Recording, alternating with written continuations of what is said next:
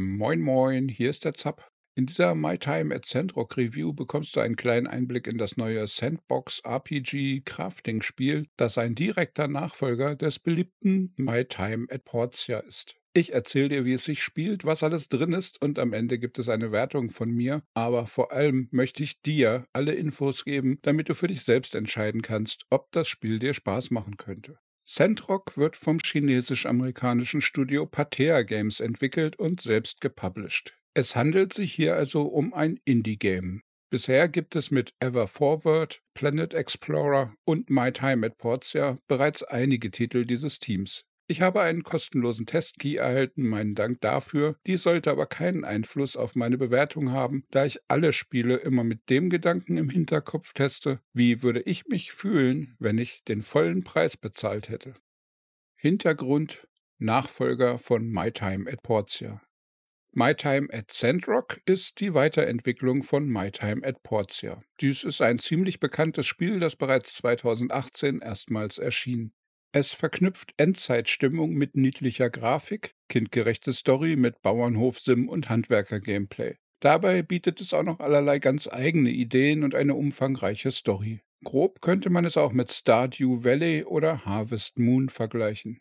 Im Vordergrund stehen Sammeln, Crafting, zahlreiche Quests und soziale Beziehungen mit den Einwohnern der Stadt. Es gibt aber auch Kämpfe, Höhlen und Bergwerke, die wie Dungeons erkundet werden müssen und massenweise Events und Nebentätigkeiten. Mittlerweile ist das Spiel für eigentlich alle Spielplattformen erhältlich, von Steam und Epic Games für PC über iOS, Android, PlayStation, Xbox und bis macOS. Portia hat sich bereits mehrere Millionen Mal verkauft und wurde mit Wertungen im oberen Mittelklasse bis Top-Bereich versehen.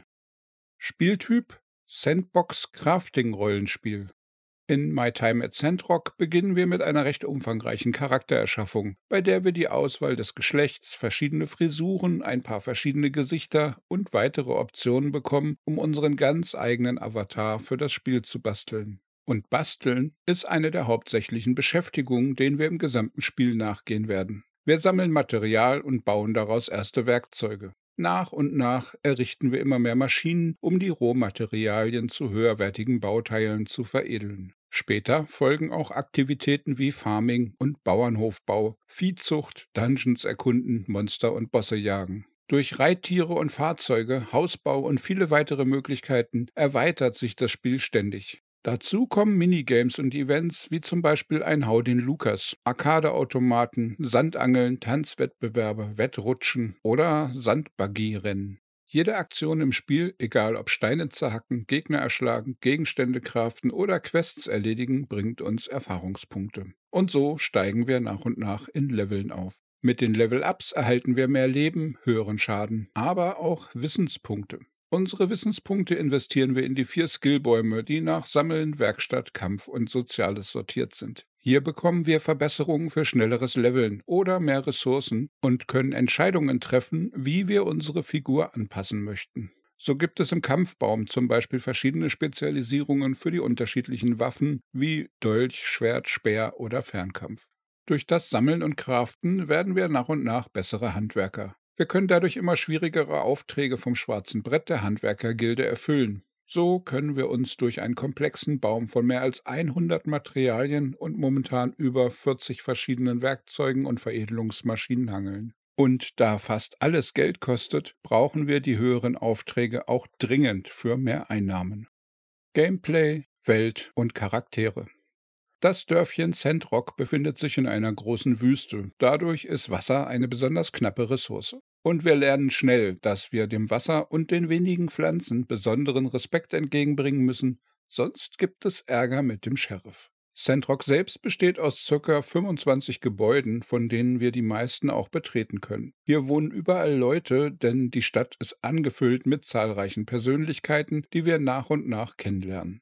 Aber nicht alles gleich direkt am Anfang, denn wenn wir ein Neuling sind, reden noch gar nicht alle mit uns und manche Häuser sind zu Beginn noch verschlossen. Die ellenlange Liste an Leuten ist großartig. Zum einen tauchen sie immer wieder in Quests als Auftraggeber und Gesprächspartner auf, sowohl bei den Story-Quests wie auch bei den Crafting-Aufgaben vom schwarzen Brett. Zum anderen brauchen wir so manche davon für bestimmte Dienstleistungen wie Forschung, Shops etc. Und darüber hinaus können wir mit jedem einzelnen NPC im Spiel auch eine Beziehung aufbauen, die von völlig egal bis hin zu Romanzen geht. Diese Haltung zu uns können wir durch Gespräche, Spiele, Quests und Geschenke verbessern. Und viele der NPCs schalten unterschiedliche Vorteile frei, wenn man mit ihnen befreundet ist oder sie einen sogar lieben. Das Dorf hat eigentlich einen Bürgermeister, wird aber derzeit von der Priesterin der Kirche des Lichts angeführt. Diese Religion hat sich wohl in der Zeit im Untergrund entwickelt, dazu gleich mehr im Abschnitt Story. Im Umland gibt es allerlei alte Ruinen, Höhlen und Schrottplätze. Dort können wir Relikte, Datendisks mit Wissen aus der Vorzeit und allgemein viele der sehr knappen Ressourcen und seltenen Maschinenteile finden. Und dazu gibt es neben wilden Tieren, die wir jagen können, auch direkte Monster, Roboter und Ganoven, mit denen wir uns herumschlagen müssen. Gameplay, Story zu Beginn des Spiels erreichen wir die kleine Wüstenstadt Sandrock, wo wir angeheuert wurden, um den dorfeigenen Handwerker zu ersetzen, der in Rente geht. Da man nicht so viel Vertrauen in uns setzt, wurde gleichzeitig noch jemand anderes für den gleichen Job angeworben, so dass hier ein permanenter Wettbewerb entsteht. Die Welt von Sandrock ist postapokalyptisch, denn vor Jahrhunderten gab es eine riesige Katastrophe, die große Teile der Bevölkerung tötete und die restlichen Bewohner in den Untergrund zwang. Erst seit einigen Jahrzehnten trauen sich die übrigen Menschen wieder an die Oberfläche. In der Zeit im Untergrund bildete sich wohl die Religion der Kirche des Lichts, die mit viel Optimismus und Verehrung der Sonne daherkommt, aber mehr möchte ich dazu nicht spoilern. Da die Gesellschaft auf den Trümmern einer zerstörten Kultur neu errichtet wurde, können wir diese Ruinen der alten Welt untersuchen. Diese sind aber oft eigentlich im Sand versunkene Hightech-Anlagen. Wir finden dort alte Relikte und Schrott der untergegangenen Welt, die im Endeffekt aber auch moderne Technik aus unserer Sicht sein könnten. So gibt es also eine Menge Müll in der Wüste zu finden, aus dem wir Ressourcen gewinnen können. Aber auch sehr seltene Maschinenteile oder Datenträger, die wir unseren Forschern geben können, um neue Crafting-Rezepte zu entwickeln. Außerdem gibt es als Sammelitems Teile alter Artefakte zu finden, wie Überreste aus gestorbener Tiere oder Statuen, die wir im Museum zusammensetzen können, wenn wir komplette Sets gefunden haben. Es gibt eine große Hauptgeschichte, die uns durch die Welt führt, Einwohner genauer vorstellt und immer wieder neue Aufgaben mit sich bringt. Daneben bekommen wir zahlreiche Briefe in unseren Briefkasten, in dem alte Freunde oder Einwohner des Dorfes uns Nachrichten schicken und kleine Geschichten erzählen. Und dann gibt es auch allerlei Gesprächsthemen, wenn wir mit den Sandrockern direkt sprechen. Hier gibt es zusätzliche kleine Stories. Technik, Grafik, Sound.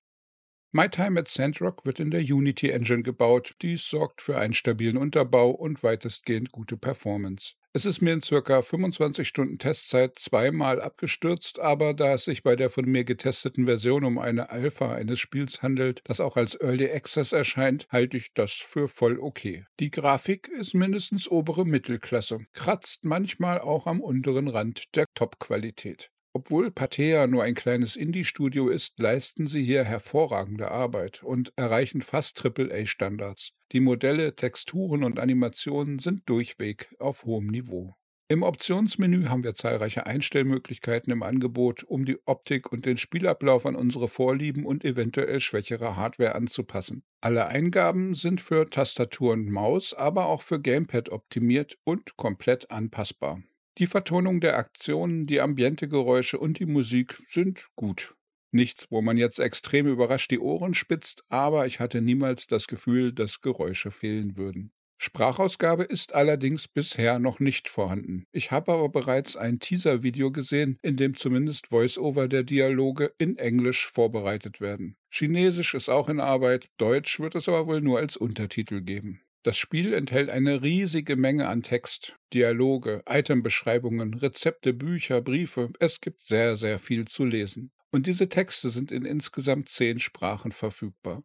Neben Deutsch und Englisch sind Chinesisch in zwei Varianten, Französisch, Italienisch und Spanisch im Angebot, außerdem auch Russisch, Thai und Japanisch. Die deutsche und die englische Übersetzung hatten noch kleine Ecken und Kanten. Und es gab auch Bücher oder Tooltips, die noch gar nicht vorhanden waren aber das passiert eher selten und hat den Spielablauf nicht aufgehalten.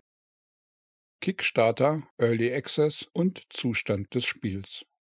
My Time at Sandrock erschien als Early Access Titel am 26.05.2022 für den PC auf Steam und bei Epic Games. Versionen für PlayStation und Xbox, Nintendo Switch, iOS, Android und macOS wird es mit hoher Wahrscheinlichkeit ebenfalls wieder geben. Das war ja auch beim Vorgänger so, aber die Entwicklung wird erst auf dem PC abgeschlossen und danach werden die anderen Versionen umgesetzt und veröffentlicht. Wenn ich mal von der bisher fehlenden Sprachausgabe absehe, braucht das Spiel eigentlich das Early Access Label gar nicht wirklich. Es ist sehr stabil, es ist bereits extrem umfangreich und mir sind jetzt auch keine wirklich gravierenden Content-Lücken aufgefallen. Ich gehe davon aus, dass man einfach noch so viele Pläne hat, das Spiel weiterzuentwickeln. Aber hier braucht man keine Sorge haben, dass man in eine kaum spielbare Baustelle investieren würde. My Time at Sandrock ist bereits zum Early Access Release Date ein vollständiges und gut spielbares Game. Es wurde übrigens mit einer Kickstarter-Kampagne als Basisfinanzierung gebaut. Hier haben fast 10.000 Menschen zum Start der eigentlichen Entwicklung Geld gezahlt und hierdurch wurden mehr oder weniger zusätzliche Features für die Zukunft freigeschaltet. Auf dieser Liste stehen neben mehr Kleidung, mehr Beziehungs-NPCs oder mehr Charaktereditormöglichkeiten auch so interessante Dinge wie ein Multiplayer-Modus, Roboterrüstungen, ein Rennspiel und mehr Dungeons. My Time at Sandrock Test, Meinung und Fazit. Ich habe den Vorgänger niemals gespielt, weil ich es irgendwie eher für ein Spiel für Kinder gehalten habe. Das bereue ich mittlerweile sehr, denn My Time at Sandrock hat mir sehr viel Spaß gemacht und mich richtig gefesselt. Die Story ist kindgerecht, was ich aber sogar als großen Vorteil betrachte. Ich werde das Game demnächst gern mal mit meinem Neffen zusammen zocken. Eltern brauchen hier also keine Angst haben, das Spiel ist absolut familientauglich und der Vorgänger wurde in Deutschland ab sechs Jahre freigegeben. Wenn der Multiplayer demnächst fertig wird, könnte dies ein echter Spaß für gemeinsame Familienspielsessions werden. Sandrock ist enorm komplex und manchmal fehlt es noch etwas an Einsteigerhilfen. Teilweise ist der Story-Fortschritt etwas zu sehr an die Herstellung eines bestimmten Gegenstandes geknüpft und dann kann es mal wieder länger dauern, ohne Schokoriegel. Oft gibt es eine exakte Schritt-für-Schritt-Anleitung für den Bau, aber hin und wieder auch nicht und dann muss man erstmal heraustüfteln, welche Maschine diesen Gegenstand herstellen kann, welches Material man braucht, etc. Das könnte man sicher schöner lösen. Wenn man das Prinzip aber erstmal verstanden hat, wird es weniger nervig, aber es könnte für kleinere Blockermomente im Spielablauf sorgen. Man hat pro Tag immer nur eine begrenzte Menge Energie zur Verfügung. Ich persönlich hätte gern mehr davon gehabt. Oft war die Energie schnell leer und dann war für den Rest des Tages erstmal nicht mehr viel mit Farmen und Abbauen von Ressourcen. Aber immerhin bietet das Spiel stets auch einige Aktivitäten an, die man auch ohne Energie machen kann. Und ansonsten kann man sich auch früher ins Bett legen, dafür bekommt man sogar einen Bonus am nächsten Tag. Der Umfang des Craftings hat mich genauso positiv überrascht wie auch die Story, der Detailgrad der Welt und die Vielfalt an verschiedenen Spielmechaniken. Es gibt das Sammeln und Craften, es gibt storylastige Teile, es gibt einiges an Sozialmechaniken und auch richtige Erkundungsaufgaben in Höhlen und Dungeons. Und mit den Freundschaften, vielen Skins und Klamotten, dem Ausbau des eigenen Hauses und den vielen Sammelitems kann man sich vermutlich über Monate beschäftigen. Großartig etwas zu meckern habe ich sonst gar nicht. Das Spiel ist nicht perfekt, es gibt ein paar kleine Ecken im Inventory-System. Bisher sind manche Tooltips, Büchertexte oder Dialoge nicht hundertprozentig gut übersetzt, manche noch gar nicht enthalten. Es sind auch noch längst nicht alle Spielinhalte im Game, die die Entwickler geplant haben, und das Balancing ist eventuell auch noch ausbaufähig. Aber insgesamt betrachtet bietet My Time at Sandrock bereits zum Early Access Release sehr viel mehr an Spielinhalten und Spaß als viele Vollpreis AAA-Titel. My Time at Sandrock ist ein Sandbox-RPG-Diamant im Wüstensand. Nach mehr als 25 Stunden Testzeit habe ich nicht das Gefühl, das Spiel bald durchgespielt zu haben. Hier gehe ich also von locker 40 bis 50 Stunden Spielzeit als Minimum aus, mit kommenden Erweiterungen auch mehr.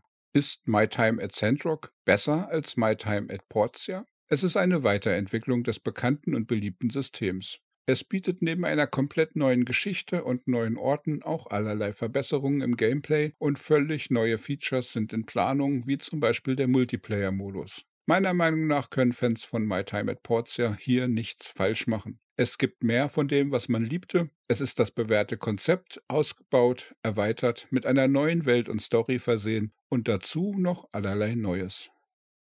My Time at Sandrock Review Wertung für den Preis von 24,99 Euro oder Dollar bietet My Time at Sandrock bereits zum Early Access Release ein nahezu komplettes Spiel, das viele verschiedene Elemente aus RPG, Sandbox, Survival und Lebenssim-Games miteinander verknüpft.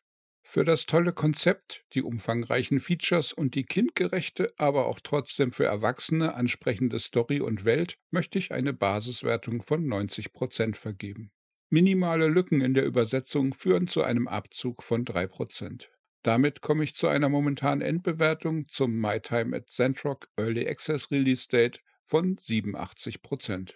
Da Patea noch eine große Anzahl an zusätzlichen Inhalten geplant hat und das Spiel damit in den kommenden Monaten noch einige größere Updates erhalten dürfte, rechne ich damit, dass diese Wertung noch über 90% steigen könnte. Magst du gern komplexe Crafting-Systeme und familienfreundliche Spiele? Oder ist dir die Grafik von Sandrock zu niedlich und das Farmen nervt dich? Schreib mir gerne deine Meinung in die Kommentare oder im Community-Discord unter zapzock.de slash Discord. Mehr Gaming-News, Spiele-Reviews und Guides findest du auf dem YouTube-Kanal oder unter zapzock.de. Daumen klicken, abonnieren und mit Freunden teilen kann bestimmt nicht schaden und dann wünsche ich dir einen tollen Tag. Ciao, ciao, dein Zap.